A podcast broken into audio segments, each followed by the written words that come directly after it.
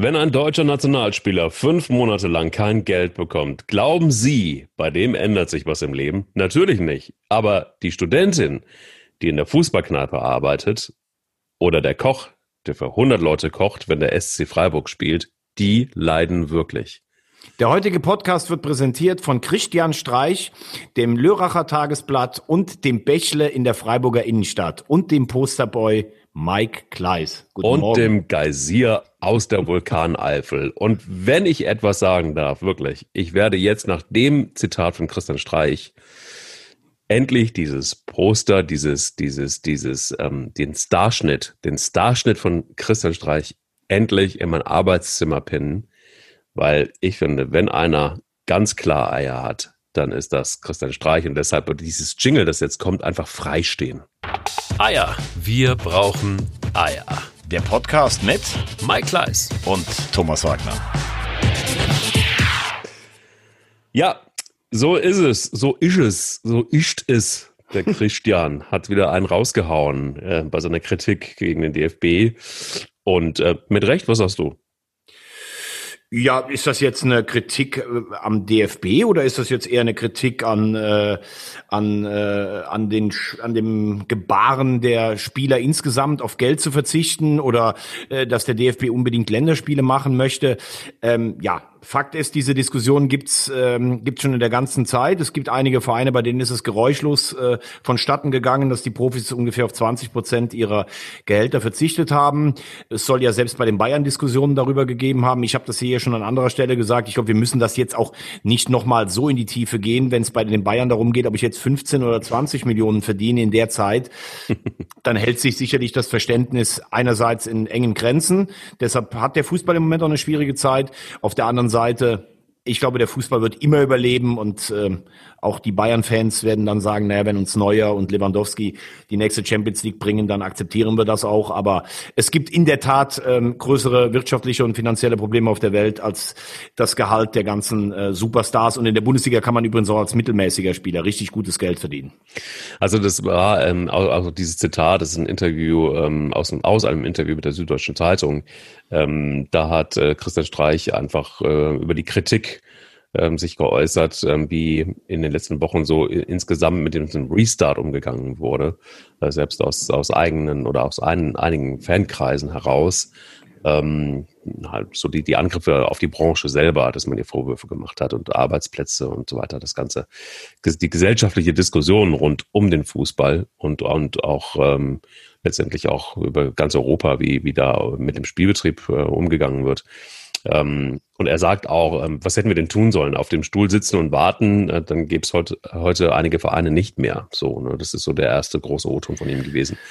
Geht letztendlich im Grunde genommen immer wieder um dasselbe, nämlich ähm, Fußball, Corona, leere Stadien, ähm, und so weiter und so fort. Und wie, wie ist es dann mit der Leistung? Wie ist es mit Arbeitsplätzen? Also die Diskussion werden wir weiterführen. Die Zahlen steigen ähm, beschissenerweise, muss man sagen, wieder. Und ähm, ja, in Hamburg ähm, ist es äh, nur so halb so viel wie, wie in Köln, also die, was die, was die, was die Fallrate angeht. Es wird uns noch eine Zeit lang begleiten, aber was heißt das letztendlich für den Fußball und was bedeutet das auch für die Leistungen auf dem Platz? Und da haben wir uns gestern schon ein bisschen aufge, auf, ausge, äh, ausgetauscht per WhatsApp, ne? Genau, also ich finde, äh, das habe ich auch schon gesagt, als die Champions League und Europa League Turniere waren, ich finde die Leistungen auf dem Platz ähm, sind hätte ich nicht so gedacht, erstaunlicherweise richtig gut. Also ich sehe da keinen Qualitätsbruch zu einer Zeit, äh, wie es vorher war. Ähm, klar ist aber auch, dass äh, sicherlich Mannschaften, die zu Hause nochmal einen Ruck bekommen, wenn du einen Anschlusstreffer erzielst, das ist halt anders. Wobei es gibt dann auch immer wieder Stadien, da sind dann nur ein paar Zuschauer äh, zugelassen. Ähm, ich hatte ja erzählt, wie ich letztes Mal in Lautern war, da waren dann 6000. Das war dann teilweise, weil es so ein bisschen nicht durchchoreografiert war von draußen, war es fast ein bisschen ursprünglicher. Ähm, aber ich glaube, das große Problem wird auf jeden Fall bleiben, ob die Saison überhaupt überall zu Ende gespielt wird. Denn wenn du siehst, dass in der dritten Liga jetzt zum Beispiel Duisburg schon zwei Spiele in der Hinterhand äh, hat, du hast es gerade gesagt, die Zahlen steigen ja. Äh, Prognosen gehen ja davon aus, dass erst im Frühjahr, so im März, April, sich das Ganze wieder normalisiert.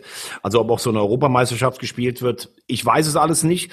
Ähm, ich würde mir wünschen, dass es, dass es weitergeht, vor allen Dingen auch in den anderen Sportarten. Da muss man ja sagen, die trifft es ja noch viel härter, wenn du siehst, dass Eishockey noch nicht mal angefangen hat, dass da wohl vier bis sechs Vereine vor der Komplettpleite stehen. Aber das Thema müssen wir wahrscheinlich auch nicht jede Woche aufwärmen, weil sich wohl in den nächsten Wochen ja auch nichts Entscheidendes Richtung Positives ändern wird. Und deshalb würde ich vorschlagen, dass wir mal aufs vergangene Wochenende zurückschauen und äh, auch ein bisschen das mit der Champions League äh, Vorschau praktisch äh, so ein bisschen mischen. Wie hast du denn am Wochenende, ähm, also die Bayern haben 4-1 bei Bielefeld gewonnen, das äh, hatten wir ja alle so getippt, auch du Rosamunde. Ne? Ah ne, stimmt, du hattest ja gesagt 1-1. Wie hast du denn das gesehen auf der Alm? Boah, ja gut, also das, das, das war natürlich eine ganz klare Angelegenheit für den FC Bayern. Ähm, muss aber auch ganz ehrlich gestehen, ich fand es jetzt kein besonders gutes Spiel. Ich fand es auch kein besonders gutes Spiel vom FC Bayern. Ähm, es war souverän, das war klar. Und es war, glaube ich, auch klar, dass man gegen Bielefeld äh, wahrscheinlich gewinnen würde. Ich hatte hart Hoffnung. Du hast es gerade eben angesprochen. Aber Bielefeld war natürlich klar die unterlegene Mannschaft. Aber Bielefeld ist jetzt noch nicht durch, oder? Bielefeld ist durch. Ich bleibe dabei. Bielefeld ist durch. ähm, die werden, die werden nicht mehr Meister werden. So viel, so viel kann ich sagen. Aber alles andere äh, muss man dann einfach mal gucken. Nein, gegen die Bayern haben wir auch schon ganz andere 1 zu 4 verloren und auch höher. Das äh, finde ich jetzt auch nochmal, also wenn du reines Ergebnis siehst, ich glaube, da wären andere froh, wenn sie nur mit 1-4 nach Hause geschickt werden würden oder beziehungsweise im eigenen Stadion. Das, ja, äh, Fabian Klos hat ja irgendwie gesagt, er braucht ein Sauerstoffzelt danach. Es war dann doch ein anderes Tempo. Ähm, äh, kleine Würdigung, ähm, obwohl ich ja nicht immer äh, äh, nicht immer alles toll finde, was auch so manchmal neben dem Platz da kommt, aber äh, 150. Assist für Thomas Müller, das ist der Rekord, seit die Assists erfasst werden. Das ist natürlich schon ein starker Wert äh, und er hat ja noch ein paar Jährchen bei den Bayern.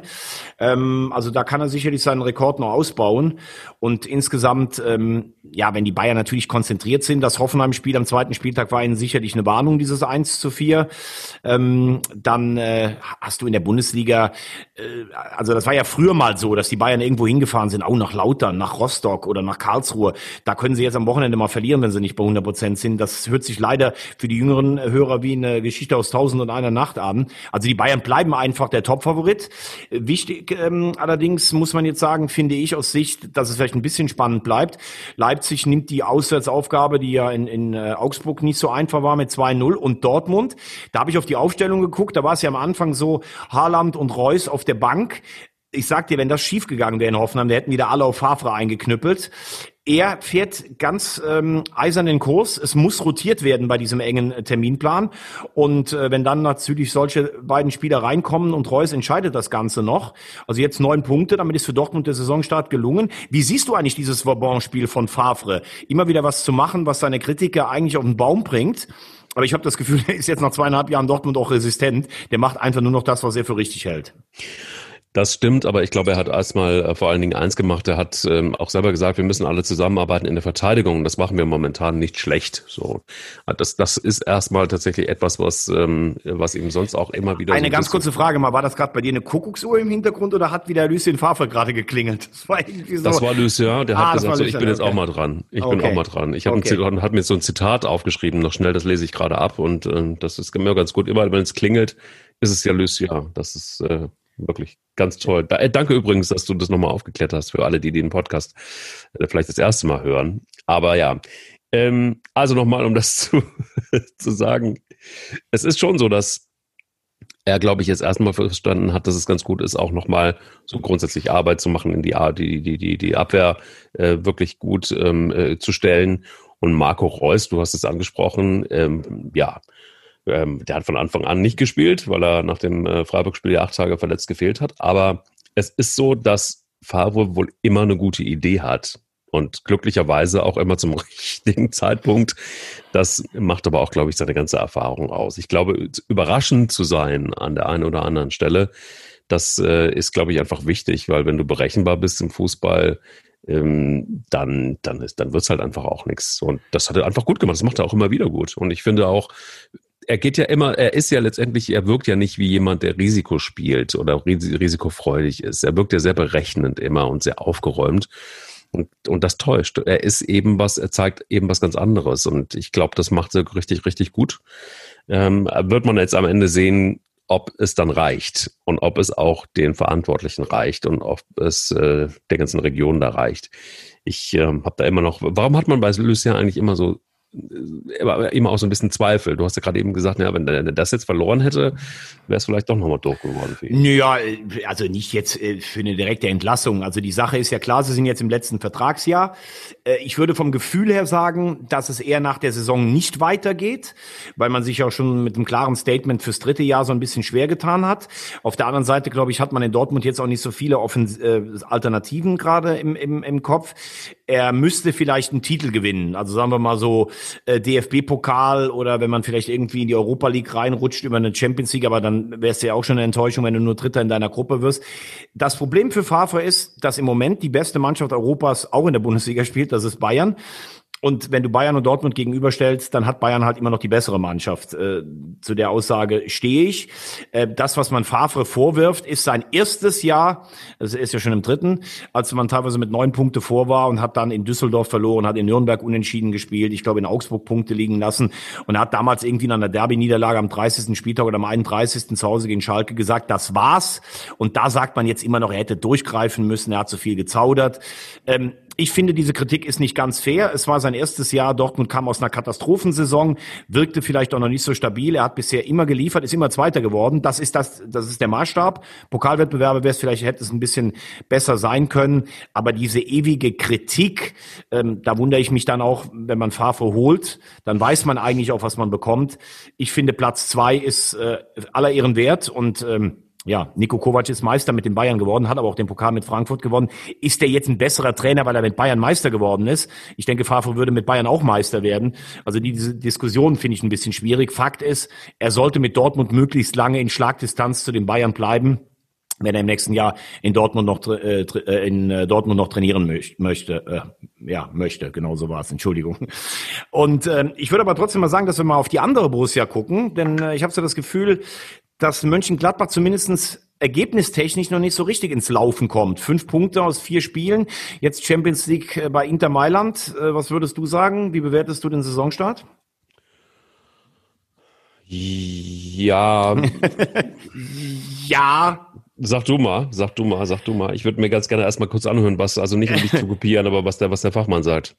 Ähm, vielen Dank erstmal für die Blumen. Ja, ähm, Sie haben ja ähm, Sie haben in äh, Köln das äh, wichtige Derby für die Seele gewonnen. Ich hätte jetzt eigentlich eher gedacht, dass Sie gegen Wolfsburg nachlegen zu Hause. Haben jetzt zwei Heimspiele gegen Union und gegen Wolfsburg nicht gewonnen. Normal ist Gladbach ja eine absolute Heimmacht. Ähm, ist ja oft so, du bist Vierter geworden, überragender Erfolg, du hast diese Wahnsinns Champions League Aufgabe mit Real Madrid und Inter Mailand in deiner Gruppe, da fiebern natürlich auch alle Spiele schon ein bisschen dahin und dann ist die Bundesliga vielleicht ab und zu dann auch mal so ein bisschen Alltag, der sich nicht so ganz so leicht von der Hand geht wie im letzten Jahr. Ähm, Rose hat ja letztes Jahr so einen richtigen Knallstart eigentlich auch hingelegt, mit dem, sie haben natürlich auch ein paar Verletzte gehabt, beziehungsweise äh, Tyram, Player, äh, die alle in der Vorbereitung auch ein bisschen äh, hinten dran waren. Ähm, jetzt hat man eigentlich das Glück, dass eine Mannschaft wie Leverkusen, die man sicher hoch einschätzen kann, auch noch nicht so richtig liefert. Also es ist noch nichts oben Platz vier. Rosa hat ja gesagt, warum soll ich jetzt äh, auf weniger hoffen als im letzten Jahr? Äh, das kann man noch total verstehen. Ich glaube, man ist einfach so ein bisschen im Kopf zwischen Bundesliga und Champions League, das ist nicht ganz so einfach, aber es ist ja auch nichts Dramatisches passiert. Du hast nach vier Spielen fünf Punkte. Hast allerdings, musst du auch sagen, mit Union, Köln und Wolfsburg jetzt auch nicht so, im ersten Spiel gegen Dortmund hast du verloren, hast du jetzt bisher auch noch nicht so die Knallerspiele gehabt. Also du solltest jetzt schon gucken, dass du äh, langsam so ein bisschen in den Rhythmus kommst. Aber Inter Mailand ist natürlich jetzt eine Aufgabe vor der Brust. Äh, Rosa hat gesagt, er will in der Gruppe weiterkommen. Das gefällt mir so eine Aussage. Hat ja mit Salzburg auch international schon für Furore gesorgt. Aber Inter, trotz der Derby-Niederlage gegen Milan, ist natürlich mal wieder eine echte Hausnummer in Italien. Also lass es mich mal so sagen. Ich habe lange drüber nachgedacht, auch über das, äh, über Borussia Mönchengladbach am, am, am Wochenende oft nachgedacht. Und ich finde jetzt das, ähm, was da jetzt eben einfach steht, nämlich Platz 11, das ist definitiv ähm, schlicht und ergreifend einfach zu wenig. Ich habe immer so ein bisschen das Problem jetzt auch, äh, zumindest jetzt nach der noch recht jungen äh, Hinrunde, dass ähm, so die üblichen Verdächtigen haben einfach geliefert. Ja, dazu gehört auch Leipzig, da können wir auch gleich nochmal zu kommen. Ähm, Bayern München, Borussia Dortmund. Ähm, aber gerade solche Mannschaften wie, wie Gladbach oder Leverkusen, ähm, die sind letztendlich einfach auch die, die im Moment oder auch Hoffenheim, ne, also dass das 0-1 ist gegen Dortmund, ähm, so die, das hätte jetzt auch nicht unbedingt sein müssen. Hoffenheim hat teilweise auch gerade in der ersten Halbzeit echt gut gespielt. Also was ist mit diesen Mannschaften, die selber Ansprüche anmelden? Die haben bisher jetzt noch nicht so geliefert, dass man sagen könnte, oh wow, also Hertha BSC möchte ich noch gar nicht von sprechen. Da wird ja sehr auf dicke Hose gemacht und ähm, auch mit dem Investor und dann meldet sich der Präsident zu Wort. Und vor allen also, Dingen meldet sich auch Jens Lehmann wieder mal zu Wort. Ne? Das ach, Jens Lehmann, ja, wenn der sich nicht gemeldet hätte, dann wäre es sehr still geworden. Um, um, um Aber lass uns, bevor wir über Hertha kommen, also ich weiß, was du meinst. Du meinst Mannschaften, also wenn man die Tabelle einteilt, oben Bayern vor Dortmund und Leipzig, die drei wirken ja schon, also die Bayern eine eigene Liga, dann Dortmund und Leipzig nochmal und dann meinst du die Mannschaften mit so ein bisschen Ambitionen. Jetzt kann man natürlich sagen, in Hoffenheim neuer Trainer mit Sebastian Hoeneß. Am Anfang lief es überraschend gut. Jetzt zweite Niederlage ist aber alles trotzdem in Ordnung. Leverkusen, da ist ja so ein bisschen der Konflikt. Peter Bosch hätte gerne andere Spieler, nachdem Havertz äh, weg ist. Das kann ich verstehen. Auf der anderen Seite sagt die sportliche Leitung, ja Junge, du hast eigentlich schon in der Saison vorher eine Menge Spieler bekommen, die wir alle schon im Vorgriff auf den erwarteten Weggang von Havertz ja. bekommen haben. Genau. Auch sechs Punkte, bisher jetzt auch noch nicht so mit Glanz und Gloria. Aber lassen wir uns mal auf, auf Gladbach drauf gucken. Da hast du hinten mit Sommer, ähm, Leiner, Gintner, Ginter, Elvedi und äh, Wendt hast du eigentlich einen eingespielten Verbund. Sie kriegen ja auch relativ wenig Gegentore, Dortmund äh, klammern wir mal aus. Aber hast dann natürlich vorne Embolo, kommt aus einer langen Verletzung. Tyram war verletzt, Stindl war mal angeschlagen. Hofmann war jetzt eine Woche auf Länderspielreise. Das ist natürlich für einen jungen Spieler dann vielleicht auch nochmal, genau wie Neuhaus ähm, das ist natürlich, das macht ja auch was mit dir. Du bist plötzlich in der Nationalmannschaft, dann bist du viel unterwegs, dann kommst du wieder in den Verein zurück, ne? Da muss man auch immer gucken, wie harmoniert das Ganze. Und, und Rose ist ja schon ein, ein, Trainer, der sehr viel auf Automatismen setzt. Und wenn dann so ein bisschen der ein oder andere Spieler vielleicht einen anderen Fitnesslevel hat, der ein oder andere ist noch nicht so im Rhythmus drin, der andere hat den Rhythmus unterbrochen durch die Nationalmannschaft, das ist dann auch nicht ganz so einfach. So ein Platz vier, der war ein Wahnsinnserfolg im letzten Jahr, aber den zu bestätigen, ist sicherlich auch nicht ganz so einfach. Aber ich habe so den Eindruck, in Gladbach ist es relativ ruhig immer. Max Eberl hat das so, äh, das Präsidium, die haben das alles so im Griff. Also ich erwarte die Borussia wieder zwischen Platz vier und sechs und das darf man ja auch nie vergessen. Ich zitiere da auch gern Max Eberl. Also wir haben so viel Erfolg in den letzten Jahren gehabt. Für uns ist eine Champions League wie eine Meisterschaft. Und auch wenn wir mal ein schlechtes Jahr haben und dann nur einstellig sind, das zeigt aber trotzdem, welche Qualität der Verein mittlerweile in den letzten acht, neun Jahren genommen hat. Und ähm, ich glaube, dass Rose einfach ein guter Trainer ist und erwarte Gladbach wieder in dem Bereich. Okay, also ist es dann mal nicht so, dass gerade Gladbach schon auch den Anspruch hat ähm, äh, auf mehr? Also war das nicht auch irgendwie so ein Marco Rose, der immer mal wieder gesagt hat, ja klar will ich mehr und äh, äh es wird ja auch immer mehr von dir erwartet, wenn du einmal einen guten Platz Ja, aber gut, aber wenn du realistisch bist, die ersten drei Plätze sind weg, weil viel mehr äh, äh, Potenz wirtschaftlich und auch Mannschaften wie Leverkusen und Wolfsburg zahlen, glaube ich, besser als Gladbach. Also von deshalb ist Platz vier eigentlich das höchste der Gefühle. Rosa hat gesagt, ich will aber irgendwann auch mal Silberware gewinnen. Das mhm. könnte ein Pokal sein oder die Europa League. Das finde ich gut, dass er das sagt. Aber in der Bundesliga kannst du als Gladbach dir nie mehr als Platz vier vornehmen. Das wäre meiner Meinung nach Wahnsinn. Auch letztes Jahr, wo sie an der Tabellenspitze waren, haben sie ja davon profitiert, dass die Bayern eine schlechte Hinrunde gespielt haben. Das darf ja. man nie vergessen. Das stimmt, aber so langsam klammheimlich ist doch mit, äh, mit, mit äh, RB Leipzig zu rechnen, oder nicht? Also ich meine, wir sprechen immer von Bayern München, die so outstanding sind und, und ganz ehrlich, also erste Halbzeit gegen Bielefeld waren sie jetzt nicht also, also da, wir waren natürlich überlegen, aber sie waren nicht jetzt so, dass man sagen würde, oh wow, die erste Halbzeit, da haben sie, sind schon auch geärgert worden von, von Bielefeld. Ähm, die Bayern meinst du jetzt, oder? Ja, genau. Aber die Frage ist halt, also ist es so, dass, weil du immer davon sprichst, ja, die Bayern sind irgendwie spielen in einer anderen Liga, auf Platz 1 steht Leipzig momentan. Zwar nur ein Punkt Vorsprung und ja, deshalb kann man nicht sagen, ja dass Tabelle, sie durch sind, aber. Äh, genau, nee. Also du hast nach vier Spielen haben die Bayern einmal verloren und Leipzig hat einmal unentschieden gespielt. Also äh, in den letzten Jahren waren die Bayern teilweise sechs, sieben Punkte zurück und haben eine Rückrunde gespielt mit nur einem Unentschieden, dem Rest Siege. Also die Faustformel ist ganz einfach. Wenn die Bayern ihr Niveau erreichen, haben Dortmund und Leipzig keine Chance. Wenn die Bayern noch mal schwächen, schwächeln, dann sollte einer der beiden anderen vielleicht in der Lage sein, das durchzuziehen. Ich glaube, dass Nagelsmann ein Trainer ist, der Mannschaften besser machen kann. Da musst du aber auf, auf Strecke einfach mal sehen, wie ersetzen sie halt eben Timo Werner. Aber im letzten Jahr haben sie vielleicht so ein Spiel in Augsburg dann noch mal 1-1 abgeschenkt. Das sind ja die kleinen Scheißspiele, auf Deutsch gesagt, wo du dann auch mal einen unbequemen Gegner bezwingen muss. Und ich glaube halt persönlich, dass eine Mannschaft wie Augsburg in ein Spiel mit Dortmund und Leipzig halt anders reingeht, als wenn sie gegen die Bayern spielen. Also gegen die Bayern gehen im Moment fast eigentlich alle rein, oh, hoffentlich kriegen wir nicht so eine hohe Klatsche, während sie sich bei den anderen schon was ausrechnen. Deshalb kostet das solche Mannschaften wie Dortmund und Leipzig vielleicht auch mehr Kraft einfach. Aber Leipzig wird auf jeden Fall wieder Top 3. Und wenn sie diese, wenn sie, äh, letztes Jahr haben sie so oft unentschieden gespielt, wenn sie das abstellen können, dann sind sie sicherlich lange ein Konkurrent für ähm, die Bayern. Aber lass uns doch mal drauf gucken. Leipzig spielt jetzt nächsten Spieltag gegen Hertha. Du hast das gerade schon angesprochen. Wie ungemütlich schätzt du das Ganze ein? Also du hast einerseits einen, einen Investor, wo jetzt alle sagen, boah, Hertha hat Riesenkohle, haben aber nicht die Spieler bekommen, die sie wollten, weil die Preise teilweise auch dadurch total verdorben sind. Dann hast du einen Jens Lehmann, der mal wieder nach guter alter Sitte einfach irgendwas daherplappert. Ja, es sollte schon das internationale Geschäft sein. Dann hast du einen Labadia, der letztes Jahr einen Riesenjob gemacht hat, aber jetzt nach nur einem Sieg aus vier Spielen Spielen natürlich auch schon wieder merkt, das ist gar nicht so einfach, eine Mannschaft zusammenzusetzen, die in unterschiedlichen Fitnessstand, späte Neuzugänge und eine hohe Erwartungshaltung hat und spielt jetzt in Leipzig. Ähm, das Umfeld erwartet was. Wie, wie angespannt siehst du die Situation schon in Berlin? Naja, von Feuerwehr zu Feuerwehr. Also die, die, die ehemalige Feuerwehr des SC Baden-Baden sagt jetzt der Feuerwehr Labadia, ähm, du, Feuerwehr ist immer ein Scheißjob erstmal. Und ähm, damit kann man glänzen, das kann ich sagen. Ähm, beim SC Baden-Baden war es nicht anders. Aber das wird jetzt hier an dieser Stelle wahrscheinlich kaum jemand interessieren. Vielleicht doch, also naja, egal. Ähm, nein, also um, um, um ehrlich zu sein, äh, Labadia hat einen guten Aufschlag gehabt, du hast es, hast es gesagt.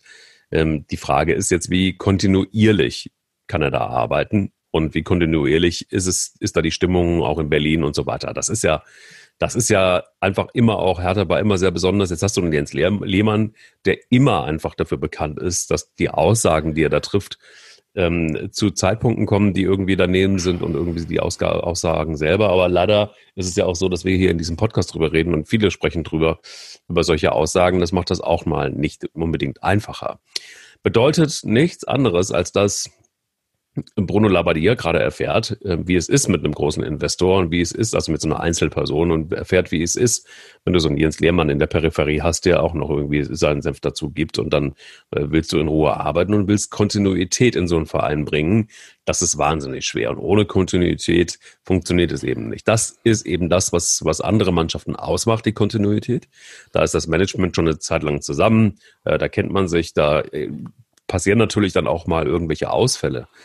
Aber guck mal, so ein FC Bayern München, das ist, eine, es ist halt einfach Verein, der kontinuierlich weiterentwickelt wurde und auch geführt wird. Bei Borussia Dortmund übrigens ganz genauso. Und ähm, auch in der jungen Vergangenheit bei Leipzig, ja, man, man muss sie nicht unbedingt mögen, aber Kontinuität ist auch da in jedem Fall gegeben. Aber Mike, da muss ich natürlich schon sagen, also du hast mit Gegenbauer, Preetz und Schiller an diesen Positionen bei Hertha Leute, die schon seit zehn Jahren da sind. Ähm, Labadia haben wir ja schon mal ausgiebig behandelt. Dieses Image nur als Feuerwehrmann kann ich so nicht stehen lassen. Er hat in Stuttgart zum Beispiel drei Jahre äh, trainiert, hat die vom sicheren Abstieg gerettet und dann zweimal nach Europa geführt. Also war fast drei Jahre da. Das ist ja in der heutigen Zeit, ich glaube, der äh, Schnitt eines Trainers als Cheftrainer sind 14 Monate in der Bundesliga. Also manchmal hat man ein Image und das kriegst du dann nicht mehr los los. Ich gebe dir 100 Jahre her in Stuttgart, das ist ja 100 Jahre nö, her. Nö, nö, das ist nicht 100 Jahre her, das ist glaube ich sieben oder sechs Jahre her. Ähm, danach ähm, hat er beim HSV anderthalb Jahre gearbeitet, in Wolfsburg hat man sich getrennt, äh, obwohl er oder, oder beide im beidseitigen Einvernehmen. Ich will nur sagen, dieser Begriff Feuerwehr heißt ja immer nur für ein halbes Jahr. So, und ich will jetzt hier sagen, das ist halt das Problem, du hast es richtig gesagt. Windhorst eröffnet dir andere Möglichkeiten um den Transfermarkt. Aber ich verstehe tatsächlich nicht, wie man auf die Idee kommen kann, Jens Lehmann in irgendeiner Funktion einzusetzen. Also der ist nicht kontrollierbar, was Pressearbeit angeht. Ich meine, ich habe ihn ja lange auch erleben dürfen bei Sky und bei, RTL. Hat durchaus im Privaten einen, einen hintergründigen Humor, ist auch echt manchmal für was gut, ist aber einfach schlecht vorbereitet. Also der hat ja tatsächlich mal irgendwann bei einem, Inter, bei einem, bei einem Länderspiel bei uns nach der WM 2018 damals gesagt, ja, die WM war nur zu war zu 98 Prozent ein Erfolg. Nur wir sind halt in der Vorrunde ausgeschieden, wo du dir an, an den Kopf fasst und denkst, was labert der hier gerade? Also wir sind in der Gruppe mit Schweden, Mexiko und Südkorea ausgeschieden und der spricht von einem 98-prozentigen Erfolg. Dann wusste er teilweise nicht, wer in welcher Gruppe spielt und sowas. Und so einer fabuliert dann irgendwas von Europa, wo sich natürlich die Presse gerne drauf stürzt. Und das kann ja eigentlich nur Unruhe bringen. Also mit Klinsmann, das ist ja schon gnadenlos als Berater von Windhorst nach hinten losgegangen. Also wer jetzt Jens Lehmann empfohlen hat, da muss ich sagen, Hut ab, Helm auf, viel Spaß in der Hauptstadt in den nächsten Monaten. Ja, weißt du, was ich meine? Es ist nicht unbedingt, dass, dass dadurch, dass Positionen über zehn Jahre gleich besetzt sind, dass das auch gleich Kontinuität ist. Ähm, das ist schon mal gut, dass das so ist, aber das heißt ja nicht, dass du Ruhe im Verein hast und das heißt nicht, dass du kontinuierlich weiter aufbaust. Dafür ist zu viel Berg- und Talbahn gefahren worden bei Hertha BSC. Und Erstaunlicherweise ist es ja so, dass große Investoren oder Menschen, die Geld haben und die sich in Fußballvereinen einkaufen, das ist ja das, was ich immer wieder faszinierend finde, die setzen auf Namen. Da geht es nicht so sehr um Kompetenz, sondern auf Namen. Und die finden das, glaube ich, auch ganz geil, das Geld zu haben und sich so jemanden dann in Anführungsstrichen leisten zu können. Vielleicht, weil es dann für solche Menschen auch wichtig ist, in der VIP-Lounge äh, Selfies zu machen mit solchen Persönlichkeiten in Anführungsstrichen. Das ist ja, manchmal sind das ja wirklich niedere Beweggründe.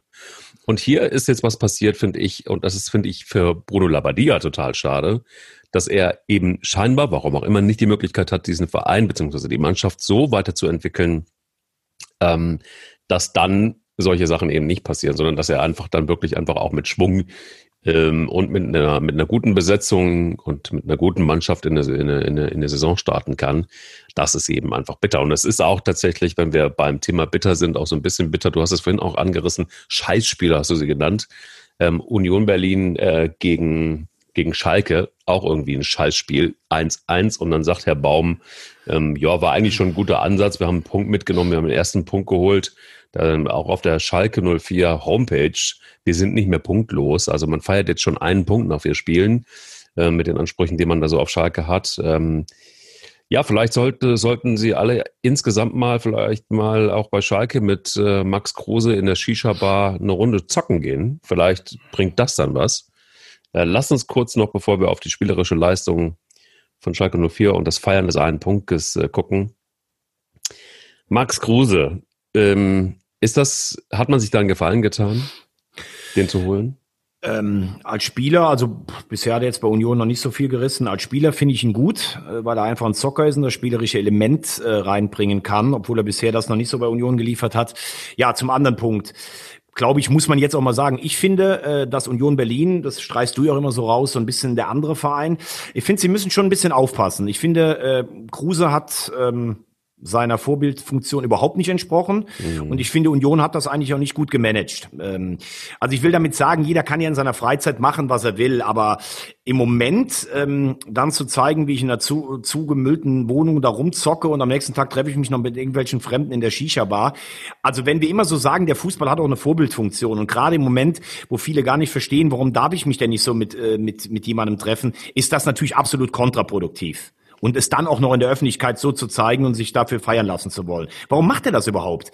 Also bei Kruse habe ich manchmal das Gefühl, ich finde es ja okay, wenn jemand nicht stromlinienförmig ist und nicht immer alle gleich ticken, aber warum muss ich partout immer so tun, als wenn ich ganz anders ticke und teilweise auch Sachen machen, wo ich sage, ist das Vorbildfunktion? Und dann dieses Beschwichtigen auch von Oliver Runert, der natürlich auch immer so ein bisschen gerne oder, oder, oder auch der Präsident von Union, die wollen ja immer so ein bisschen auch gerne anders sein. Da hätte ich auch mal ein gutes Zeichen gefunden zu sagen, Junge, das war einfach scheiße, du bleibst für dieses Spiel jetzt einfach mal zu Hause. Hätte ich auch ein Durchgreifen gefunden. Also ganz klar zu sagen, irgendwie finde ich Max Kruse einen interessanten Typen, aber in dem Fall hat er einfach Scheiße gebaut. Das wäre auch gut gewesen, wenn er das so eingesehen hätte und auch der Verein das vielleicht so eingesehen hätte.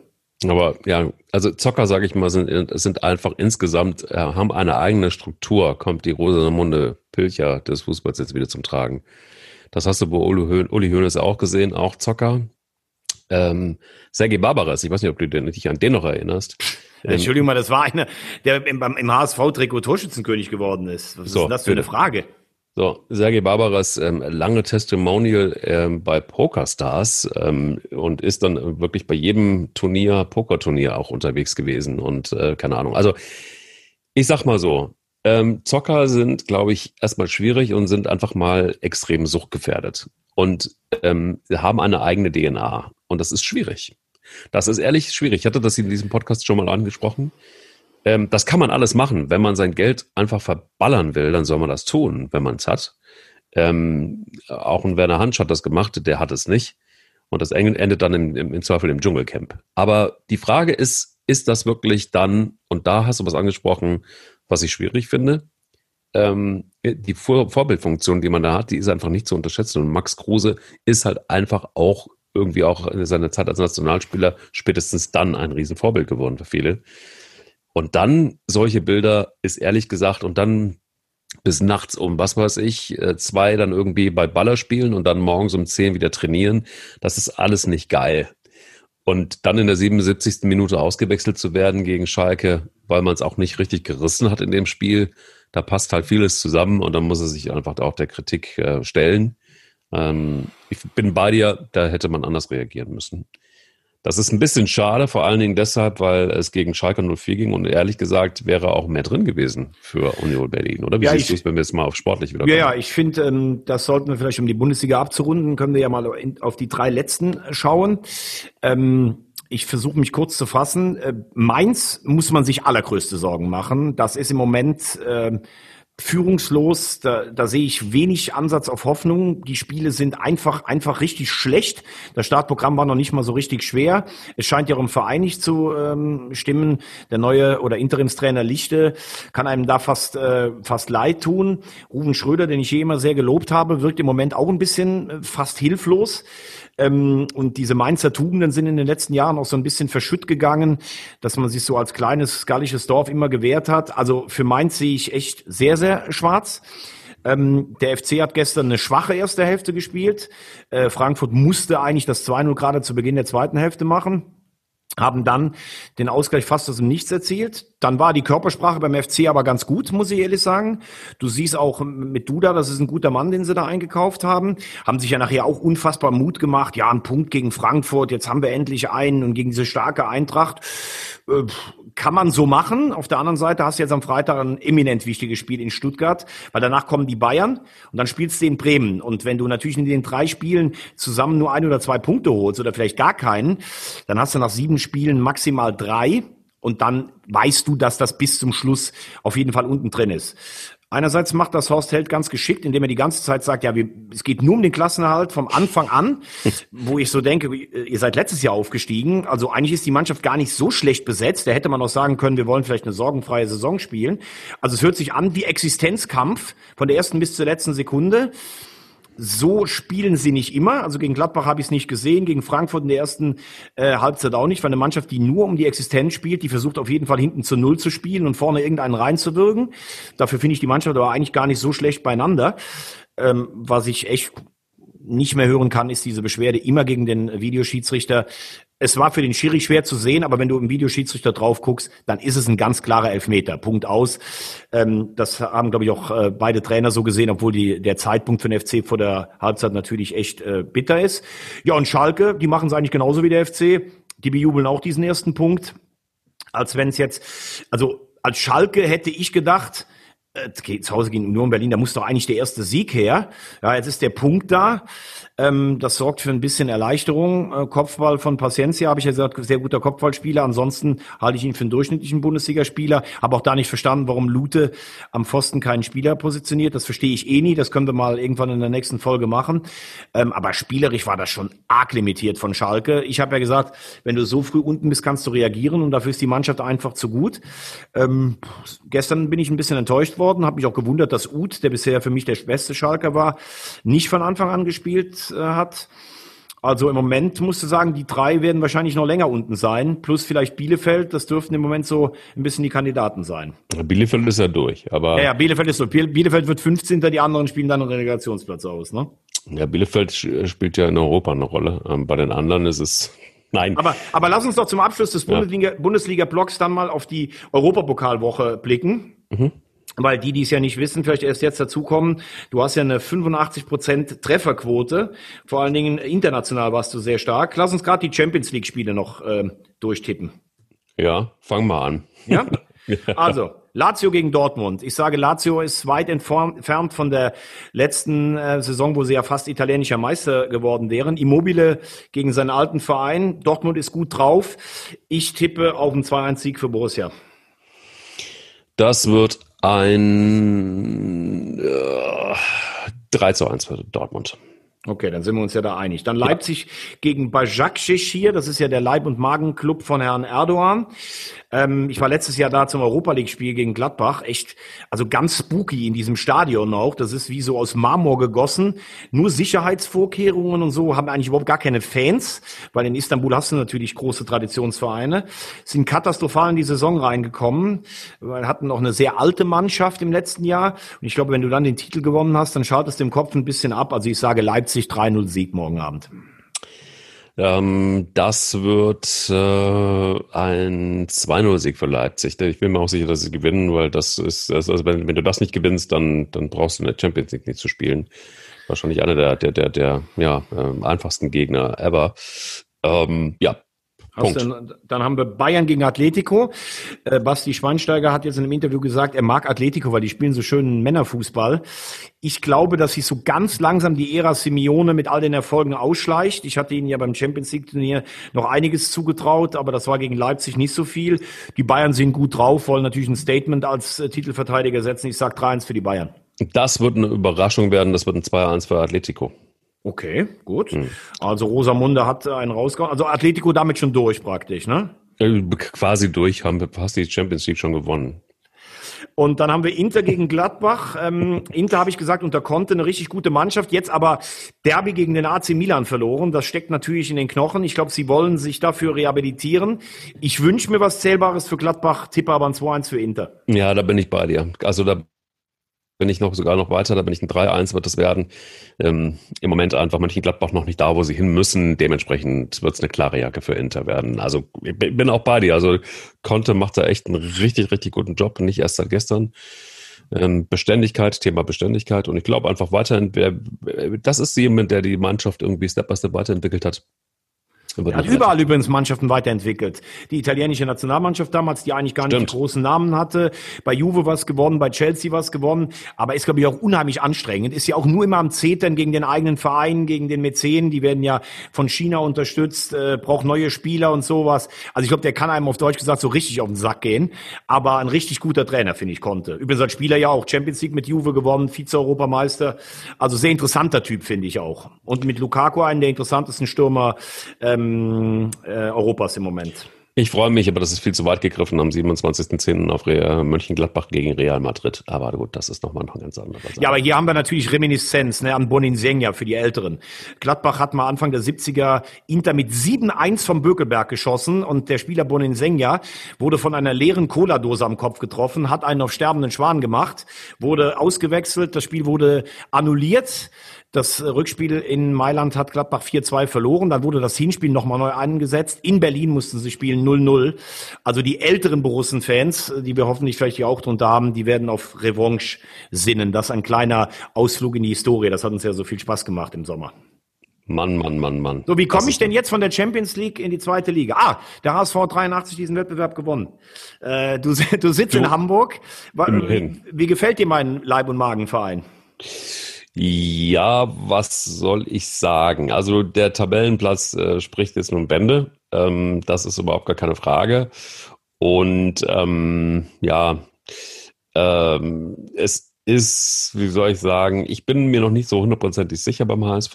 Es ist immer noch so ein bisschen, ich habe immer so das Gefühl, da kann immer noch was passieren beim HSV. Das bleibt auch. Ähm, aber ich fand, das war jetzt einfach ein, ein recht, also ich habe es jedenfalls gesehen als einen recht souveränen Sieg. Und ja, das finde ich eigentlich gar nicht so. Also ich finde, das war eher, war eher ein glücklicher Sieg, finde ich. Also für ja, aber ich hatte nicht, da hatte ich jetzt nicht das Gefühl, dass er da ähm, dass, dass, dass da noch unbedingt was schiefgehen konnte. Aber naja. es waren wahnsinnig viele gelbe Karten ne, und, eine rote. Also es ja, war schon, war schon. Also Fürth war eigentlich am Anfang sogar ein bisschen die gefährlichere Mannschaft. Dann Pfostentreffer für Fürth, dann spielst du eine halbe Stunde in Unterzahl. Also dass man da nicht das Gefühl hatte, dass was passieren konnte, hatte ich zumindest nicht. Aber was im Moment halt ähm, beim HSV ganz gut ist, sie wirken so gefestigt, dass sie auch Rückschläge äh, wegstecken können, wie diese drei Gegentore in Paderborn in vier Minuten, wo sie dann trotzdem mit einer guten Körpersprache aus der Kabine kamen. In Fürth in Unterzahl, das hat man in den letzten Jahren noch ein bisschen verloren. Du hast hinten jemand wie Ulreich, der hatte dann auch ein bisschen Spielglück, war am Anfang nicht ganz so sicher, hinten raus hat er richtig gut gehalten. Äh, vorne hast du immer das Gefühl, du kannst mit Terodde ein Tor machen, äh, obwohl es ja jetzt Narei gemacht hat. Und äh, ja, du hast jetzt drei Heimspiele gegen Aue, das wird ja nachgeholt am Mittwoch, dann gegen Würzburg und dann das Derby gegen Pauli. Klar, das ist jetzt kein klassisches Heimspiel. Aber äh, in der Vergangenheit hat HSV ja da immer regelmäßig dann versagt, wenn der Spielplan irgendwie dir auf dem Tablett was serviert hat. Aber der ein oder andere träumt da sicherlich schon von einem idealen Start. Ähm, was eigentlich aus Sicht vom HSV auch ganz gut ist, dass Mannschaften, die hochgewettet wurden, Düsseldorf hat nur vier Punkte, die starke Fußballmarke 96 hat nur sechs Punkte, obwohl ich die eigentlich stark einschätze. Ähm, aber ich habe zu dir am ersten Spieltag gesagt, Holstein Kiel könnte für mich eine Rolle wie Arminia Bielefeld spielen. Das musst du mir äh, zugestehen, dass ich das gesagt habe. Ja, stimmt. Da hast du mich ein bisschen belächelt. Jetzt aber zehn Punkte nach vier Spielen. Äh, nicht gut gespielt in Würzburg, effektiv drei Punkte mitgeholt. Aus diesem Holz sind Spitzenmannschaften gemacht. Mm, oh, das ist jetzt aber allerdings eine Zusammenfassung, die, die das schafft nur der Geysir aus der Vulkaneifel. Da bin ich sicher. Ähm, also so sehe ich es noch nicht. Ich sehe eher, dass äh, Erzgebirge Aue endlich durch ist, ähm, auch mal eine Rolle spielt in der äh, Qualifikation zumindest, um dann, nee, nicht Qualifikation, Re Relegation, Entschuldigung, ähm, um äh, dann gegen den ersten FC Köln aufzusteigen. Das also, also sagen wir mal, Aue finde ich natürlich äh, wirklich äh, faszinierend. Ähm, gut, das ist jetzt ein richtiges Topspiel. Die haben sind auch noch ungeschlagen. Vor allem geil in der Länderspielpause poltert der Präsident Leonard einfach mal. Ja, er kann das gar nicht verstehen, was sein Trainerstab da macht. Warum haben die kein, äh, warum haben die kein Freundschaftsspiel ausgemacht? Das gibt's doch gar nicht so. Kackt die völlig an, stellt die in den Senkel. In jeder ja. anderen, in jedem anderen äh, Standort würde man sagen, boah, da knirft's aber gewaltig zwischen Präsident und Trainer. Die machen da alle weiter. Der Präsident darf poltern, der Trainer arbeitet und die gewinnen einfach. Das ist schon imponierend. Aber in Aue, glaubt mir das, da ticken die Uhren echt ein bisschen anders. Also Grüße ins Erzgebirge, 18.000 Einwohnerstadt, was die für eine Rolle spielen. Da kann man die Hüte gar nicht tief genug ziehen. Deine Töchter wird's freuen, 3-0 KSC gegen Sandhausen äh, gewonnen. Das ist auch eine starke Leistung gewesen, oder? Ich meine, Sandhausen bestanden sehr, sehr gut in der Liga. Sandhausen ist eine stabile Mannschaft, ja. Äh, KSC hatte bisher überhaupt noch nicht getroffen. Ähm, Finde ich gut, wenn ein Trainer dann vorher sagt, okay, hier müssen wir es dann umstoßen. Drei Tore gemacht. Ähm, ich habe ja auch ein Herz für den KSC, das hat mir gefallen. Hofmann hat dieses Wechseltheater, ob Union, ob HSV, ist jetzt in Karlsruhe geblieben, doch ganz gut weggesteckt. Ähm, ja, also die zweite Liga wirkt auch in diesem Jahr wieder ähm, wieder sehr sehr stabil. Und warum habe ich Kiel gesagt? Das vielleicht gerade noch zum Abrunden. Ähm, wir haben einen Trainer aus dem eigenen Stall, Ole Werner, der so ein bisschen die Philosophie vorlebt. Die haben Spieler wie Serra, Lee und äh, Mühling, die ich richtig gut finde. Auch Meffert, stabile Zweitligaspieler. Dann hast du noch einen Bartels mit Erstligaerfahrung dazu bekommen. Kannst da glaube ich auch im Schatten vom THW Kiel so ein bisschen ruhig arbeiten. Also das ist eine gute Kombination. Die habe ich bis zum Schluss auf jeden Fall auf dem Zettel. Puh. Bin da mal sehr gespannt. Also ich, ich würde mir, ich habe ja Erzgebirge auch schon in der letzten Saison ähm, stark gequatscht. Vielleicht ähm, gelingt es mir jetzt tatsächlich wirklich, dass, dass, dass diese verrückte Mannschaft mit diesem noch verrückteren Präsidenten äh, wirklich sowas wie. Sind ähm, aber noch nicht durch, oder? Die sind noch nicht durch, leider. Die sind noch nicht durch. Aber das, das kann ja noch kommen. Ich denke jetzt erstmal, dass es ganz gut wäre, dass Paderborn, die endlich jetzt auch gewonnen haben, ähm, tatsächlich vielleicht dann doch noch in der, in der, wenigstens in der zweiten Liga bleiben. Weil in der dritten Liga wollen wir sie nicht haben. Ähm, das liegt einfach daran, dass sie dann spielen würden äh, gegen so fantastische Mannschaften wie dem ähm, 1. FC Saarbrücken oder ähm, äh, Viktoria Köln oder ach, you name it. Das ist ja, ja, du, ja du, die mischen ja jetzt richtig gerade durch. Ne? Wir äh, machen ja auch immer unseren Drittliga-Blog und äh, ich weiß ja, du hast ein Herz für den ersten FC Saarbrücken, das hast du ja immer auch gesagt. Ähm, gestern ohne Zuschauer haben sie sich doch schwerer getan als bei den beiden Gala-Auftritten bisher im heimischen Ludwigspark. Mhm. Äh, dann hat der Trainer aber gestern richtig gut gewechselt, goldenes Händchen gehabt. Und äh, damit in der Schlussphase in den letzten zehn Minuten das Ding gegen Unterhaching gedreht. Stehen jetzt auf Platz zwei, haben aber das Nachholspiel in Duisburg noch hinter sich. Ein Punkt würde reichen, um nach vorne zu springen. Ja. Ähm, du, man muss ja eh sagen, ne, wenn man auf den Abstiegsplätzen sieht, Kaiserslautern, Halle, Duisburg, Lübeck als Neuling, Magdeburg und Uerdingen auch unten in der, in der gefährdeten Zone, Wiesbaden als Absteiger nur sechs Punkte, die Bayern als Meister nur sechs Punkte. Das ist wirklich Wahnsinn. Und wenn du dann vorne siehst, 60, klar haben wir besprochen, Saarbrücken vor Viktoria Köln und Dresden, das haben alle gesagt. Also das ist eine wahnsinnig ausgeglichene Liga. Äh, du hattest ja letztes Jahr eigentlich so das Ding, dass du das Gefühl hattest, zehn Mannschaften können auf und zehn können absteigen. Ähm, ja, was, Was glaubst du eigentlich, äh, wann war es zuletzt so schön, äh, Fan des ersten FC Saarbrücken zu sein? Das muss wahrscheinlich noch unter Zeiten von Klaus Toppmöller in der zweiten Liga gewesen sein, oder? Ja, das war, das war das länger her. Das war unter, unter Peter Norow in der ersten Liga. Ja, ja, aber unter aber, Klaus Toppmöller haben sie ja richtig guten Fußball in der zweiten Liga gespielt. Das wollte stimmt, ich damit sagen. Hast du recht. Ja, es ist, es ist, es ist schön, einfach zu sehen, das Stadion ist fertig. Das, das hilft jetzt auch wahrscheinlich mal demnächst mal wieder so ein bisschen mehr. Also es sind insgesamt es tut der Region gut und es tut mir gut. Das ist lange, lange her, dass Saarbrücken wirklich irgendwie auch nur in irgendeiner Form eine Rolle gespielt hat. Und jetzt plötzlich äh, ist man zumindest in der dritten Liga dann auf Platz zwei. Du sagst es, es reicht ein Punkt äh, aus dem Wiederholungsspiel. Also da ist alles schon richtig, richtig gut und ich, ich freue mich dafür, weil es für die Region einfach auch wahnsinnig wichtig ist ähm, oder wäre. Und zweite Liga wäre Wahnsinn. Das wäre wirklich Wahnsinn. Das, da, da sind wir noch lange, lange, lange nicht. Also ich würde nicht sagen, dass Saarbrücken durch ist. Dafür kenne ich Saarbrücke zu gut. Aber ähm, was mich freut, ist natürlich auch ganz klar, dass äh, Viktoria Köln sich auf Platz drei vorgehangelt hat. Das ist, äh, finde ich, eine starke Leistung. Was ich auch krass finde, ist, äh, muss man sich früher mal ansehen, Bayern gegen den ersten FC Kaiserslautern. Das war früher auf dem Betzenberg eine, eine, eine unglaubliche Schlacht. Keiner hatte da Bock hinzufahren. Paul Breitner, dem musstest du gar nicht kommen. Ähm, äh, nach Kaiserslautern wollte der wollte die Punkte immer per Post schicken, ne? Ja, richtig.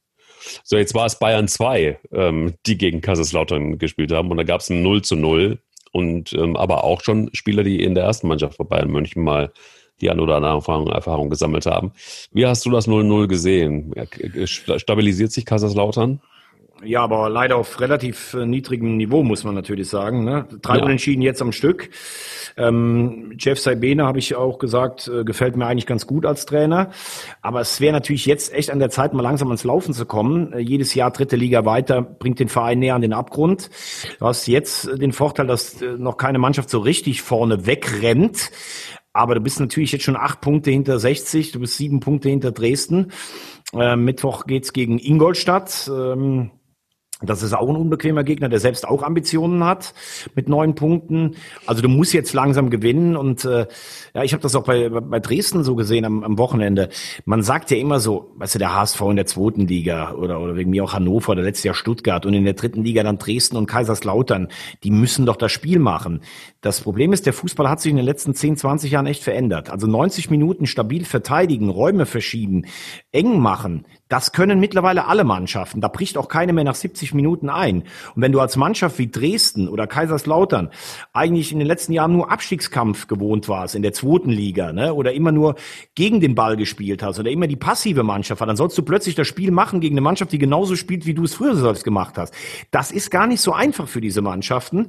Und dann braucht's die eine Lücke. Jetzt hast du wieder kein Tor geschossen gegen Türkgücü, gegen Waldhof, hast die erste Halbzeit verschlafen. Saibene hat ja gesagt, äh, was war denn da los? was für Schlaftabletten.